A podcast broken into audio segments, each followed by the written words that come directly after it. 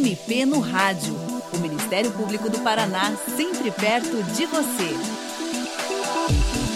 Neste mês está no ar a campanha do Dezembro Verde, que procura conscientizar as pessoas em relação às responsabilidades no cuidado com os animais de estimação e com destaque ao problema do abandono, que infelizmente é muito comum, especialmente nesta época do ano. Estimativas indicam que há no Brasil aproximadamente 68 milhões de cães e 34 milhões de gatos nos lares brasileiros. Dois animais de estimação por residência entre cães e gatos. O MP no Rádio trata hoje desse tema com a promotora de justiça Ivana Ostapiv Rigailo, do Ministério Público do Paraná. Doutora Ivana, antigamente os animais tinham na legislação quase o mesmo tratamento que os objetos móveis de uma pessoa, não é isso? A senhora podia resumir brevemente as principais mudanças na legislação a esse respeito e dizer o que é que existe hoje na lei em relação à proteção aos animais em geral e particularmente aos animais domésticos? Olha, de fato, na legislação brasileira, o animal era considerado como um objeto móvel da pessoa, e a pessoa detinha sobre o animal todo o poder, fazia com ele o que bem quisesse. Mas nos últimos anos essa visão foi mudando e hoje se considera que o animal é um ser não humano com direitos, principalmente o direito à dignidade. O ato de maltratar animais nas suas variadas formas não é mais visto com bons olhos pela nossa sociedade e é tratado com rigor pela lei, sendo que pode muitas das vezes representar um crime indicador de outros crimes mais graves, como, por exemplo, violência doméstica, abuso contra crianças e idosos ou contra pessoas em estado de vulnerabilidade. Então, a legislação brasileira prevê como crime o ato de maltratar animais, sejam animais silvestres, domésticos ou domesticados, com pena de detenção, que é a prisão, que varia de três meses a um ano, além da multa. Também os crimes contra os animais, eles ensejam, eles dão razão à responsabilidade civil por dano ambiental, onde o infrator pode ter que pagar, reparar todas as despesas para a plena recuperação do bem-estar do animal, além de ter que pagar danos morais coletivos. Parece que a grande mudança recente nesse sentido foi a chamada lei sanção, não é isso? O que é que ela trouxe de novo e o que provocou esse avanço na legislação? Realmente, a lei chamada lei sanção, ela foi assim denominada por conta de um cão que tem este nome, sanção, é um cão da raça Pitbull, que no ano de 2020, no estado de Minas Gerais, foi vítima de maus tratos pelo seu tutor, que cepou as duas patas traseiras do animal com uma foice. Daí, houve um movimento legislativo e a aprovação dessa legislação que tornou mais grave o crime de maus tratos quando envolve cães e gatos. Essa legislação, com essa alteração da pena, ela aconteceu também em 2020, daí o nome Lei Sanção. No caso, então, dos maus tratos envolverem cães e gatos, que são os principais animais domésticos, eles resultam na aplicação de uma pena maior.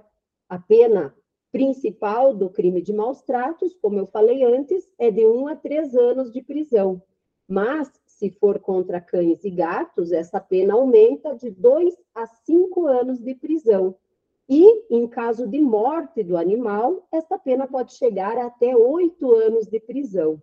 Além disso, nessa situação de maus tratos envolvendo cães e gatos, pode acontecer a prisão em flagrante do autor do crime. Bom, e nós já vimos então que quem tem um animal de estimação não tem um mero objeto do qual pode fazer qualquer uso.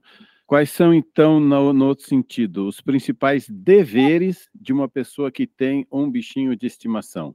Bom, a primeira situação é que toda posse de animal doméstico deve ter muita responsabilidade, porque todo animal, como ele é um ser não humano, mas senciente, como nós chamamos na parte jurídica, ou seja, é um animal que tem sentimentos e tem direito a ter a sua dignidade protegida, esses direitos dos animais devem ser respeitados por todos. Então, os maus tratos, eles podem ser intencionais ou não intencionais, como, por exemplo, os atos de negligência com os animais, porque nós devemos observar o bem-estar do animal. Ele deve ter respeitada as cinco liberdades, que são as liberdades nutricional, ele tem que ter acesso à água e comida, a liberdade psicológica, ou seja, ele não pode ser submetido a estresse, medo ou qualquer condição negativa na sua natureza. Ele tem que ter respeitado a sua liberdade ambiental, ou seja, as condições, o lugar onde o animal vive devem ser condizentes com a natureza de cada espécie. Ele deve ter respeitado ainda a sua liberdade comportamental, ou seja, deve estar preservadas suas características físicas, etiológicas, onde ele possa exercitar suas habilidades naturais, e também ele deve ter respeitado sua liberdade sanitária, ou seja, deve viver livre de dores, lesões, doenças, ter acesso a atendimento médico veterinário adequado. Então, é natural que, como eu disse, a posse de qualquer animal exige muita responsabilidade do seu tutor. Doutora Ivana, nós estamos durante o mês da campanha Dezembro Verde contra o abandono dos animais de estimação.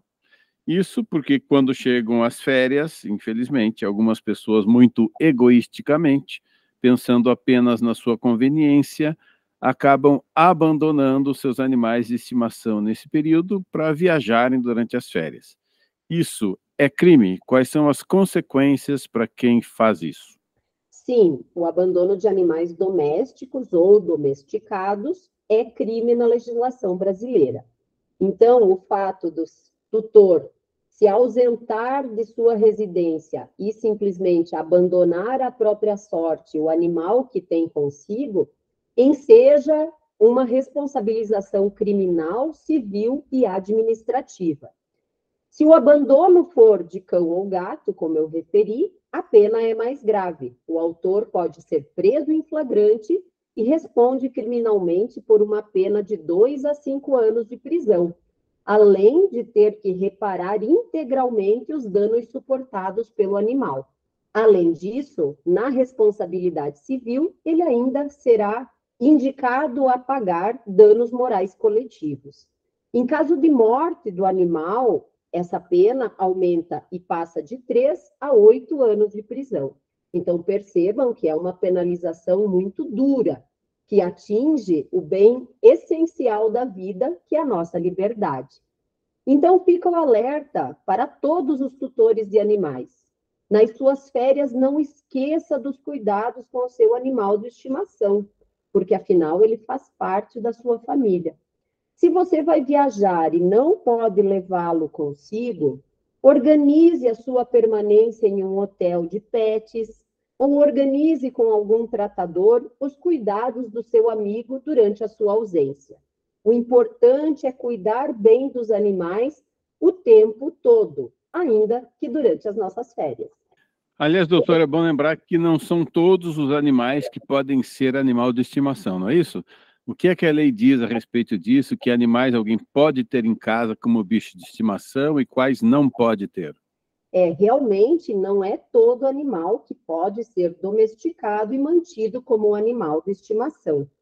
Nós temos, então, os animais silvestres que compõem a fauna natural eles não podem ser domesticados e nem mantidos em cativeiro, muito menos tidos como animais de estimação. Infelizmente, a gente observa uma prática bastante comum, especialmente no interior, se manter em cativeiros aves silvestres. É o conhecido papagaio, a arara. Temos também animais mantidos, animais silvestres, macacos, jabutis, e já vimos aí na mídia brasileira até uma capivara como pet. Isto não pode acontecer. animais silvestres não são animais de estimação. Eles têm o direito de estarem integrados ao seu habitat natural, ou seja, livres na natureza e protegidos nela. Nós, os animais de estimação mais conhecidos são os cães e os gatos. E existem alguns animais exóticos que são, sim, destinados a serem tratados como animais de estimação. Mas os animais silvestres, estes não podem, em momento algum, ser mantidos como animais de estimação. E as pessoas que assim forem identificadas como mantenedoras de animais nesta condição estão sujeitas ao crime de maus tratos, além da responsabilidade civil e administrativa e podem sofrer a qualquer tempo a fiscalização dos órgãos ambientais. O chamado animal silvestre é aquele que a pessoa tira do seu ambiente natural para levar para casa, né? Por exemplo, um passarinho preso no marapuca, é, um tatu, um jacaré, um jabuti, sei lá, que está na natureza e é tirado, não é isso? Isso mesmo. É, para os animais silvestres, no caso dos pássaros, até existe a possibilidade de criadouros de animais silvestres nessa condição, mas é uma atividade com uma regulamentação bastante rigorosa. Os animais têm que ser identificados, o criador tem que estar licenciado junto do IBAMA, junto do órgão ambiental estadual, que é o IAT. Então, não pode se entender natural capturar um animal da natureza e trazer consigo, mantendo-o em cativeiro como um animal de estimação. Isto não pode ocorrer e quem pratica essa conduta incorre em crime de maus tratos. Importante essa distinção. Algumas pessoas têm animais que poderiam ser silvestres, mas são de criadouros regulamentados, com autorização específica. Não é o que pegou na natureza e levou para casa. Isso é importante para as pessoas saberem que não pode fazer isso e que se quiser ter um bichinho exótico, tem que ter uma, aquela autorização especial, o criador regulamentado e bem controlado, né? Essa seria em resumo. Isso, isso mesmo. Doutor, e se alguém sabe de algum caso de maus tratos ou de abandono, já que estamos falando aí do dezembro verde, em relação a um animal doméstico, o que, que a pessoa deve fazer, a quem que ela procura, como denuncia esses casos? Bom, a situação de maus tratos animal seja um animal silvestre, doméstico ou domesticado, uh, em especial, então, com atenção ao dezembro verde, com os animais de estimação, ela pode ser informada por qualquer pessoa aos órgãos ambientais, como o IAT, no caso do Paraná, o IBAMA, que é um órgão federal, pode ser notificado também os órgãos de polícia, como a Polícia Militar, através do 190, a polícia ambiental, nos locais onde ela existe, ou mesmo a polícia civil, porque há situação de flagrante de crime, então a polícia civil pode ser acionada também. Ainda é possível relatar esses casos de maus tratos aos órgãos de fiscalização, como as secretarias municipais de meio ambiente de cada município e até mesmo ao Conselho Regional de Medicina Veterinária. Todos estes órgãos podem fiscalizar, além, é claro, do próprio Ministério Público, que tem o seu canal aberto para recepcionar qualquer tipo de denúncia envolvendo situação de maus tratos a animais. Ótimo, lembrando então para o ouvinte que todos os contatos do Ministério Público do Paraná estão no site www.mppr.mp.br. Tem uma basinha lá, nossos contatos, o endereço, telefone, e-mail de todas as promotorias de justiça de todo o Paraná. Doutora Ivana, muito grato pela sua participação no programa de hoje. E você, ouvinte, também pode participar do MP no Rádio. Envie seus comentários e sugestões pelo telefone 41 3250 4469 ou pelo e-mail mpnoradio.mppr.mp.br. O programa desta semana teve produção, apresentação e edição de Tomás Barreiros. Até a próxima. Você ouviu MP no Rádio, uma produção da Assessoria de Comunicação do Ministério Público do Paraná.